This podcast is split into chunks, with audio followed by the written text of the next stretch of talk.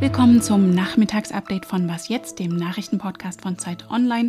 Heute am Freitag, dem 19. März mit Rita Lauter und unter anderem diesen Themen: der Impfgipfel und der nächste Rücktritt aus der Unionsfraktion.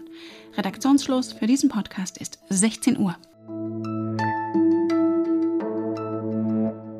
Es war wieder ein Tag der Mahnungen und Warnungen. Leider hat sich die Zunahme der Fallzahlen in den letzten Tagen beschleunigt. Er ist nun ganz deutlich exponentiell. Und wir müssen damit rechnen, dass in einigen Wochen auch wieder mehr Menschen in Verbindung mit Covid-19 sterben. RKI-Vizepräsident Schade hat am Vormittag die neuesten Corona-Entwicklungen vorgestellt. Die Infektionszahlen steigen weiter. Dieser Anstieg der Fallzahlen ist real. Nach unseren Daten lässt er sich nicht damit erklären, dass mehr Schnelltests gemacht werden. Wir gehen davon aus, dass der Anstieg zum großen Teil auf die Variante B117 zurückgeht. B117 wird zurzeit bei etwa drei Viertel aller untersuchten Personen nachgewiesen. Auch Gesundheitsminister Spahn mahnte, es gibt in Europa noch nicht genug Impfstoff, um die dritte Welle allein durch Impfen zu stoppen. Selbst wenn die Lieferungen aus EU-Bestellungen nun zuverlässig kommen, wird es noch einige Wochen dauern, bis die Risikogruppen vollständig geimpft sind. Erst dann können wir auch über breitere Öffnungen der Gesellschaft reden. Wir werden also noch einen langen Atem brauchen. Auf dem Podium war diesmal auch SPD-Gesundheitsexperte Lauterbach, der wegen dieser Zahlen sogar forderte, man kann es drehen und wenden, wie man will. Wir müssen zurück in den Lockdown. Ganz so weit ging RKI-Vizepräsident Schade nicht, aber er rief die Bevölkerung dazu auf. Und ich bitte Sie auch, verzichten Sie auf Reisen im In- und Ausland. Mobilität und Kontakte sind die Treiber der Pandemie. Und die Varianten sind nun noch etwas ansteckender. Wenn an Ostern Menschen aus verschiedenen Regionen Deutschlands zusammenkommen, könnte die Pandemie zusätzlich angeheizt werden. Das müssen wir verhindern. Diese Mahnungen genommen werden, das unterscheidet sich von Bundesland zu Bundesland erheblich. Manche, wie Sachsen-Anhalt, wollen Osterurlaub im eigenen Bundesland erlauben, obwohl die Inzidenz auf über 100 gestiegen ist. Andere ziehen tatsächlich die Notbremse wie vereinbart. Hamburg nimmt seine Öffnungsschritte von Anfang der Woche wieder zurück. Bürgermeister Tschentscher, selber Arzt, begründet das damit, dass Hamburg in einer starken dritten Welle sei. Ab morgen darf man wieder maximal eine Person eines anderen Haushalts treffen und Sport im Freien wird für Erwachsene in Hamburg eingeschränkt. Aus diesen Mahnungen und Verschärfungen kommen wir halt nur raus, wenn viel mehr Menschen geimpft sind. Seit heute wird ja wieder mit dem AstraZeneca-Impfstoff geimpft, der zwischendurch ausgesetzt war. Wie das Ganze insgesamt beschleunigt werden kann, darüber beraten gerade die Ministerpräsidentinnen und Ministerpräsidenten der Länder mit Bundeskanzlerin Merkel. Es geht unter anderem darum, wann die Hausarztpraxen in die Impfkampagne einbezogen werden sollen.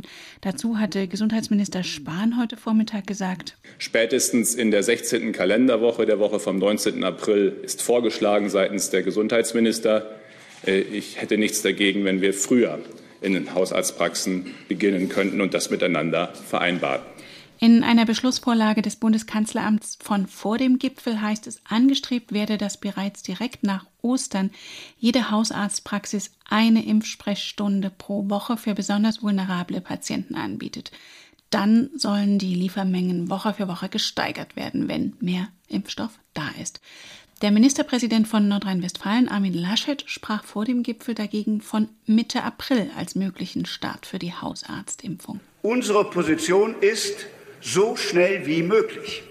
Denn der Hausarzt kennt die besonders Vulnerablen, die chronisch Kranken. Und er kann auch beraten, wenn es Zweifel an einzelnen Impfstoffen geben sollte nur man darf es erst machen, wenn wir genug Impfstoff haben. Außerdem geht es darum, in besonders betroffene Grenzregionen mehr Impfstoffe zu liefern. Konkret benennt das Papier des Kanzleramts das Saarland sowie die Bundesländer Bayern, Sachsen und Thüringen. Sie haben es heute vielleicht schon in der Morgensendung gehört. Der nächste Bundestagsabgeordnete der Union legt sein Mandat nieder, der CSU-Politiker Tobias Zech. Diesmal geht es nicht um Zuverdienste an Corona-Schutzmaskenkäufen, sondern um Vorwürfe, er habe seinen Bundestagssitz mit unternehmerischen Tätigkeiten verquickt. Was ist denn da los? Fragen dazu an unseren Unionsexperten Ferdinand Otto. Hallo. Hallo, grüß dich. Ferdinand, erst vor einer Woche hat die Spitze der Unionsfraktion im Bundestag stolz verkündet, dass alle Unionsabgeordneten eine Ehrenerklärung unterzeichnet haben. Seitdem gab es hier im Bund, aber auch in Bayern bei der CSU weitere Vorwürfe. Was ist denn so eine Ehrenerklärung eigentlich wert? Tja, man muss vielleicht das andersrum aufzäumen. Man muss vielleicht so sagen, bislang ist ja keiner von diesen Abgeordneten verurteilt, ja noch nicht mal angeklagt. Die Staatsanwälte ermitteln in manchen Fällen. Das heißt, das kann sein, dass das alles, was da gelaufen ist, völlig legal war. Was aber natürlich nicht heißt, dass es legitim war. Und diese Ehrerklärung war jetzt also der politische Versuch, den Schaden zu begrenzen, kein juristischer Versuch. Tja, und so ein politischer Versuch, der funktioniert aber halt nicht und, und läuft natürlich irgendwo ins Leere, wenn dann alle paar Tage ein neues, anrüchiges Geschäft publik wird. Aber auf der anderen Seite, naja, was hätte die Fraktion sonst noch machen sollen, als so eine wirklich einmalige Ehrerklärung einzufordern? Tja, ich glaube, die sind auch langsam ziemlich ratlos. Ja, und andererseits hatte sich die Union ja auch lange gegen strengere Transparenzregeln für Abgeordnete gewährt. Fällt ihr das jetzt auf die Füße? Ja, da gibt es im Wesentlichen nichts zu beschönigen. Ja, das ist so. Das fällt ihr jetzt politisch vollkommen auf die Füße. Und bewegt sie sich jetzt auf neue Regeln zu, auf strengere Regeln? Meinst du, das kann ihr noch helfen? Ja, also es hat ja schon Bewegung gegeben. Die Union hat schon von sich selbst heraus angekündigt, dass sie da vielleicht in der letzten Zeit ein bisschen zu, sage ich mal, nachsichtig war. Aber das wird jetzt bestenfalls Schadenbegrenzung sein. Also es wird sicher nicht vergessen machen, was da passiert ist.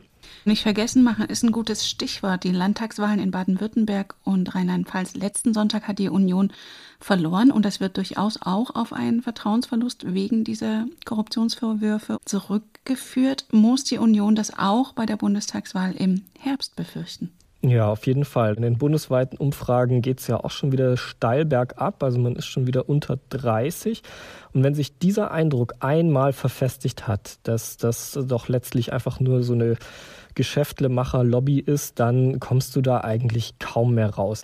Wenn es einmal in der Welt ist, dieses Image wieder abzustreifen, das ist nicht einfach. Ich denke aber, was noch viel entscheidender sein wird, wir wissen ja noch nicht, was da alles noch rauskommt. Es kann ja jetzt sein, dass da irgendwie im Wochentakt in den Landtagen, in sonst wo weitere Fälle publik werden. Und ganz entscheidend für den Wahlerfolg im Herbst wird aber, denke ich, ein anderer Fall sein, und zwar nämlich die Frage, ob und wie wir da aus dieser Corona-Krise rauskommen oder eben nicht.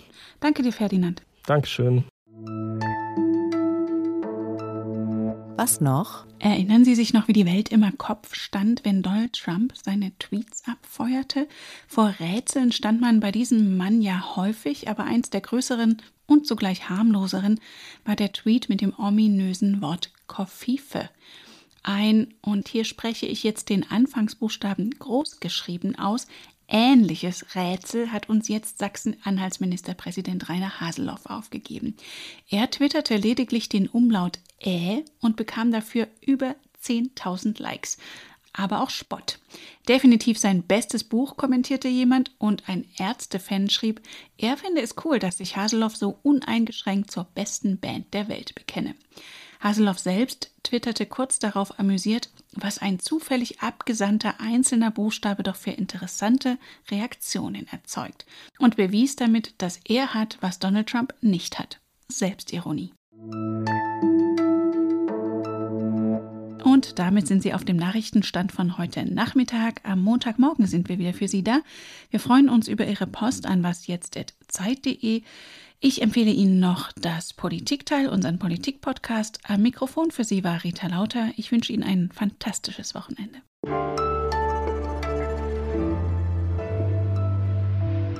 Oder sollte das E vielleicht dafür stehen, dass er künftig wie sein Namensvetter angesprochen werden will? David Hesselhoff?